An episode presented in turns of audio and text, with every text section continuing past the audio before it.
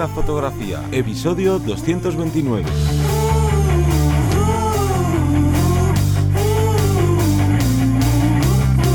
Bienvenido bienvenida al podcast que desea vivir de tu pasión, es decir, vivir de la fotografía, donde semana tras semana encontrarás todo lo que necesitas saber sobre el mundo de la fotografía como negocio, una parte de marketing, de posicionamiento online, de marca personal, bueno, un largo etcétera. Yo soy Tesoro Ruiz y conmigo y contigo tenemos a Johnny Gómez. Muy buenas. Hoy vamos a hablar de la seguridad en tu negocio fotográfico. Vamos a hablar de varias variantes de la seguridad y es que al final esto es un plan B, o bueno, más que un plan B, es una forma de estar eh, seguros, nunca mejor dicho, de que no vaya a pasar eh, ningún contratiempo que pueda, bueno, pues tachar tu credibilidad, tu profesionalidad. Y bueno, vamos a enrollarnos un poquito más con eso, pero antes vamos a hacer call to action. Cuéntanos, Johnny. Pues ya que estás hablando de seguridad, qué mejor que hablar de las consultorías, ¿no? Para afianzar eh, tu negocio fotográfico, ya sea que no va todo sobre ruedas o que estás empezando en él o que bueno o que lo tienes montado y le estás viendo ahí las orejas al lobo de que algo va mal y es que un poco parte de, ¿no? de la seguridad es eh, fortalecer y mejorar todo lo que estamos haciendo para que en el futuro nunca puedas tener problemas y eso oye pues puedes hacerlo contratando las consultorías con nosotros que se encuentran en vivirdelafotografía.es barra consultorías. Y comenzamos contando lo primero, primer aviso, disclaimer grande. Eh, muchísima gente, muchísimos fotógrafos y fotógrafas están trabajando sin ninguna de estas eh, seguridades, sin ninguna de estas características. Y no significa que no puedas trabajar así, significa que eh, te estás arriesgando a, ello. nosotros no somos tremendistas, no somos de los que pensamos que todo va a salir mal, ni mucho menos, pero bajo nuestra experiencia hay algunas situaciones que pues merece la pena eh, por si acaso, y conocemos más de un caso que ha pasado alguna cosa eh, pues un poco fuera de lo normal. Y como digo, todas estas características nos van a mm, ayudar a que esos contratiempos, malentendidos, bueno, esas experiencias que no queremos llevarnos, es como si fuera un botiquín no ese botiquín que nos llevamos a la montaña cuando hacemos una ruta, eh, lo mejor es no usarlo, claro. El botiquín hay veces que incluso se va caducando lo, que hay dentro y hay que renovarlo. Bueno, pero eso es un buen síntoma, síntoma de que no lo hemos tenido que utilizar y que no, pues que no hemos llegado a un punto complicado. Bueno, pero aún así hay que llevarlo. Y como digo, vamos a incluir varios elementos de seguridad que, deberíais integrar en vuestro día a día fotográfico. También depende un poco de, vuestras características, pero bueno, vamos a, a, ver cuáles son los puntos eh, clave. Uno, el primero, serían los seguros de responsabilidad civil. Aquí en España tenemos una serie de seguros que cubren todas las acciones que tú, todo el, malentendido, daño o similar que puedas crear con tu actividad. Os pongo un ejemplo. Estoy realizando unas fotografías en un, en un evento y sin darme cuenta me voy echando para atrás, en un, estoy cubriendo un tal y le doy un codazo a una persona y esa persona, por lo que sea, eh, bueno, pues le, se cae al suelo y se rompe una pierna. Por poner un ejemplo un poco, o a lo mejor no tiene que ser a nivel físico eh, con una persona, puede ser un jarrón, puede ser un elemento que haya en la escena, bueno, pues todas esas características lo va a cubrir mi seguro de responsabilidad civil porque digamos que cubre eso que yo pueda hacer, repito, de forma no intencionada, como es lógico, eh, y de, también de esta forma vamos a poder mm, eh, ya, ya no solo nosotros, también, por ejemplo, yo lo, tengo a nivel eh, formativo en mi escuela de fotografía, por si a alguno de los alumnos le pasara algo o hiciera algún daño sin querer cuando está realizando la, actividad en la calle. esto nos va a ayudar, como digo, a cubrirnos de posibles malos tragos y eh, de no saber si realmente vamos a estar, vamos a tener que pagar una multa, vamos a tener que, bueno, pues tener que estar de, de abogados o similar, bueno, pues aquí ya tenemos la primera pauta de, defensa frente a ese tipo de situaciones. Sí, yo recuerdo una vez que estaba en un evento y, y nada, había como unos tapices en las paredes y demás y a un fotógrafo pues le llamó mucho la atención y, fue a, tocar ahí como el tapiz y rápidamente una de las personas de producción se acercó y dijo eh, ni se os ocurra tocar nada y cuidado con todo lo que hay en esta sala, porque si dañamos eh, cualquier cosa lo más mínimo, dice, automáticamente nos convertimos en esclavos de quien fuera el dueño. Pues claro, eran cosas, pues me imagino que millonarias. Y claro, al final lo que dices tú, tú te pones a trabajar sin querer, dañas un tapiz de esos y como no tengas un seguro de responsabilidad civil, pues la que te viene encima es, es importante Y el seguro te va a cubrir hasta cierto punto. Exacto. Hay que, habría que ver a la hora de contratar eh, ¿no? este seguro de responsabilidad civil hasta qué número, bueno, qué, qué cantidad de euros eh, te cubre y también porque esto al final es como el seguro del coche, el seguro de tu casa, que no todos te cubren lo mismo, así que es importante leer la letra pequeña y no solo decir, venga, voy a, voy a ver cuál es el seguro de responsabilidad más barato y ya está, porque a lo mejor otro por 10 euros más eh, o por, me da igual, o por 100 euros más te está cubriendo pues el doble o el triple de, de lo que hace a lo mejor el, el más barato. Otro segundo punto, no hablando ya de seguros, que sería el seguro de, de, tu propio equipo, que al final, pues oye, estás ahí invirtiendo, invirtiendo, y ya sabemos que en fotografía, por norma general, se invierte muchísimo, a veces por encima de las necesidades, pero eso es otro tema, y eh, oye, que bueno, seguro que todos hemos visto en YouTube eh, un típico vídeo de boda de un fotógrafo, un videógrafo haciendo algo y de repente, pum, se cae al agua en una fuente o algo y ya no solo te quedas sin hacer fotos o sin poder seguir grabando esa boda, sino que todo tu equipo se va a tomar por saco. Así que es importante tener un seguro para que, eh, no, ya no solo la parte de que de que se, ¿no? De que repongas el equipo, digamos que perdiendo la menor cantidad posible, sino que incluso algunos seguros, pues te, eh, te dan, ¿no? Como que te ponen un equipo de, de sustitución, ¿no? Hasta que consigas eh, comprarte todo, todo lo que hayas perdido. Pero aquí sí que abro un disclaimer y yo por lo menos creo que no hay que hacer un seguro de, de todo, de absolutamente todo lo que tengas, sino yo creo que de las cosas más valiosas o de las cosas que son de primera mano porque luego con el tema de segunda mano, de cómo lo compras, si lo has comprado, ¿no? Digamos, en negro, por así decirlo, ¿no? De en mano, sin que haya papeles de por medio y demás, a la hora luego de querer reclamar eso en el seguro, pues lo mismo no... Al final un seguro va a intentar eh, darte, ¿no? Eh, invertir lo menos en ti. Entonces, oye, hay que tener en cuenta esto de que el material de segunda mano pues seguramente no, no tiene ningún sentido incluirlo dentro de estos seguros porque, ojo, mientras los de responsabilidad civil me parecen eh, que para lo que te dan eh, son baratísimos, los seguros de equipo fotográfico, la verdad que como no hay mucha oferta y en cambio sí que hay mucha demanda, pues normalmente las compañías los precios son bastante elevados. Claro, eh, piensa que aquí lo que te están cubriendo es una cuantía de dinero no te cubren el objeto, sino te dicen, vale, hasta 5.000 euros, tanto, hasta 10.000 euros, tanto. Y dentro de ese montante que te van a dar, que te pueden llegar a dar, eh, como bien decías tú, equipo de primera mano, generalmente hasta los dos primeros años es el 100% del, del elemento que te haya costado, con la factura siempre, para poderlo demostrar. Una vez han pasado los dos años, ya se considera un equipo eh, que se ha devaluado y te van a dar el valor eh, venal. El valor venal es lo que cueste de segunda mano en el mercado. Eh, que te lo hace un perito y qué casualidad que el perito te lo hace siempre tirando hacia la, hacia la baja. Y luego ya no te quiero decir con materiales de segunda mano, pues por ejemplo, pues un objetivo de segunda mano, como dices tú, que me he comprado y no me han dado ni factura ni nada. Generalmente es el valor venal menos un 20%, menos un 30%.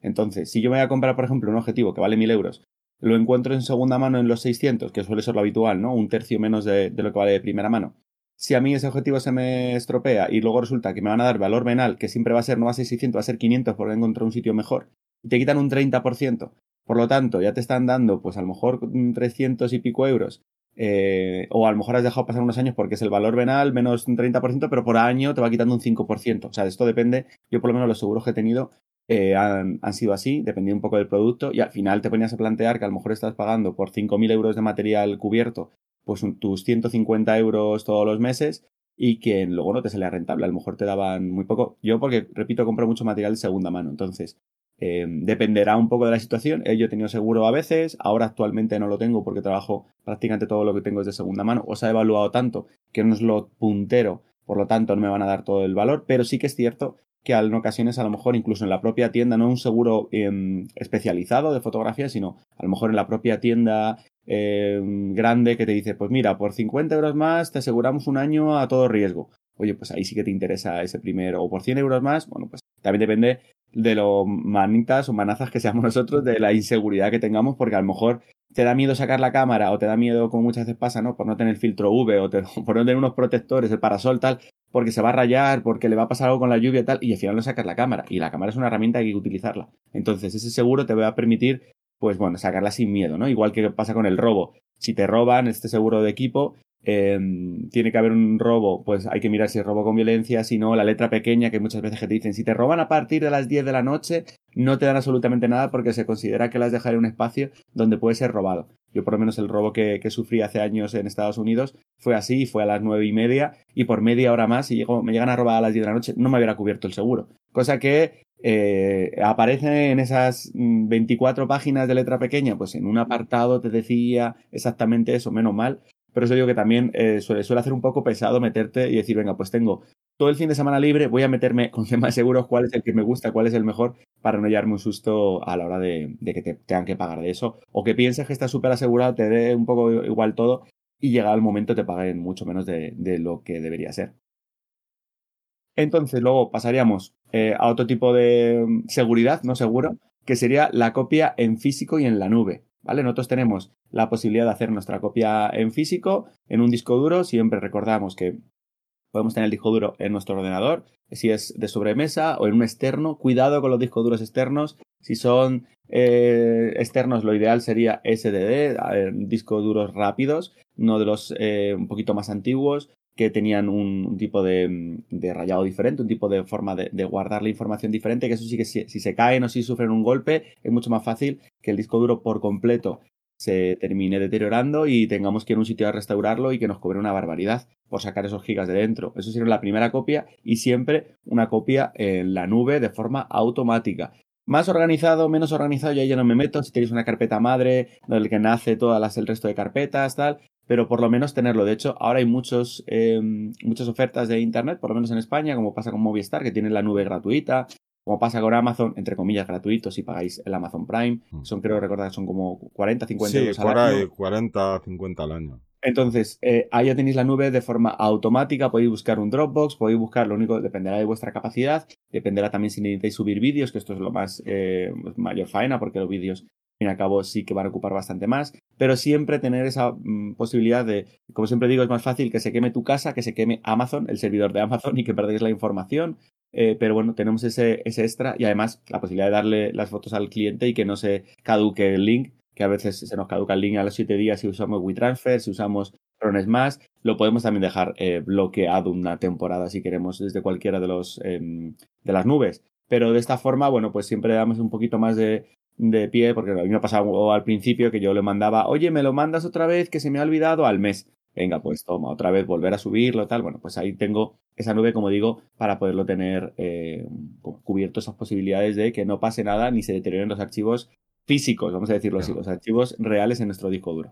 Claro, y en cuanto al vídeo, aquí ya sí que cambia la cosa, porque no tenemos esa opción de que si estamos en Amazon, en Movistar, eh, tener almacenamiento ilimitado para fotografías, pero el vídeo es el que cuesta más dinerito y yo ahí por lo menos lo que recomiendo es que tú guardes, eh, digamos, los archivos en bruto, además de, ¿no? De el trabajo entregado, que lo guardes una serie de meses y que cuando ya hayan pasado muchos meses, que ya te aseguras que ese cliente no te va a pedir un lo que sea, pues entonces ya eliminarlos. Y obviamente quedarte con lo que es el trabajo final, porque si no, eh, si haces vídeo, vamos, o sea, es que tendrías que estar pagando, no sé, 500 mm, euros al mes o más para tener una, una nube importante ahí donde poder guardar todo. Y también querría hacer así como pequeño eh, alerta de cuidado con todos estos sistemas NAS y demás, de estos caseros y tal, porque o sabes montarlos muy bien y sabes hacer todas las reglas y toda la seguridad que ello implica, o te pueden dar muchos problemas. Y si busquéis en YouTube, veréis a muchos fotógrafos, videógrafos y no, ¿no? Y fuera de nuestras profesiones, que, que claro, te pones a hacerte tu, sistema NAR, miras cómo se hace en cuatro tutoriales y luego de repente a los seis meses ahí va, que se me han corrompido, que me ha entrado un virus, que he perdido todo, que no puedo recuperar nada. Así que como bien decías, para mí lo más seguro es una nube Amazon o demás, o cualquiera que quieras pagar, porque ahí sí que eh, más seguridad que eso no, no vas a poder dártela tú mismo. Y luego, pues otro punto relacionado con la seguridad, en este caso sería el hacer contratos.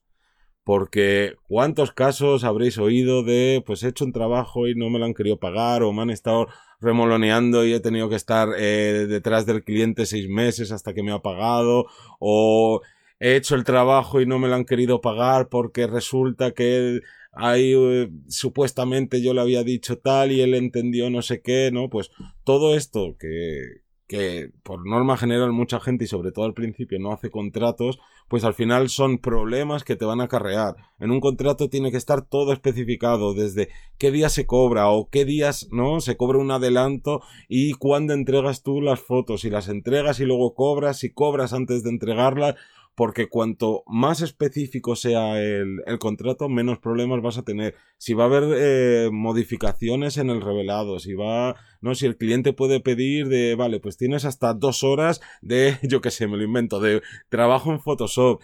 Eh, ¿Qué pasa si yo llego a mi hora, pero el cliente no llega a su hora? Porque si tengo que hacer un trabajo que es de tres horas y resulta que el cliente llega una hora tarde, ¿por qué tengo que asumir yo ese, ¿no? Eh, ese sobregasto que, que, me conlleva el trabajo cuando el que, la, el que la ha liado ha sido el cliente y no he sido yo.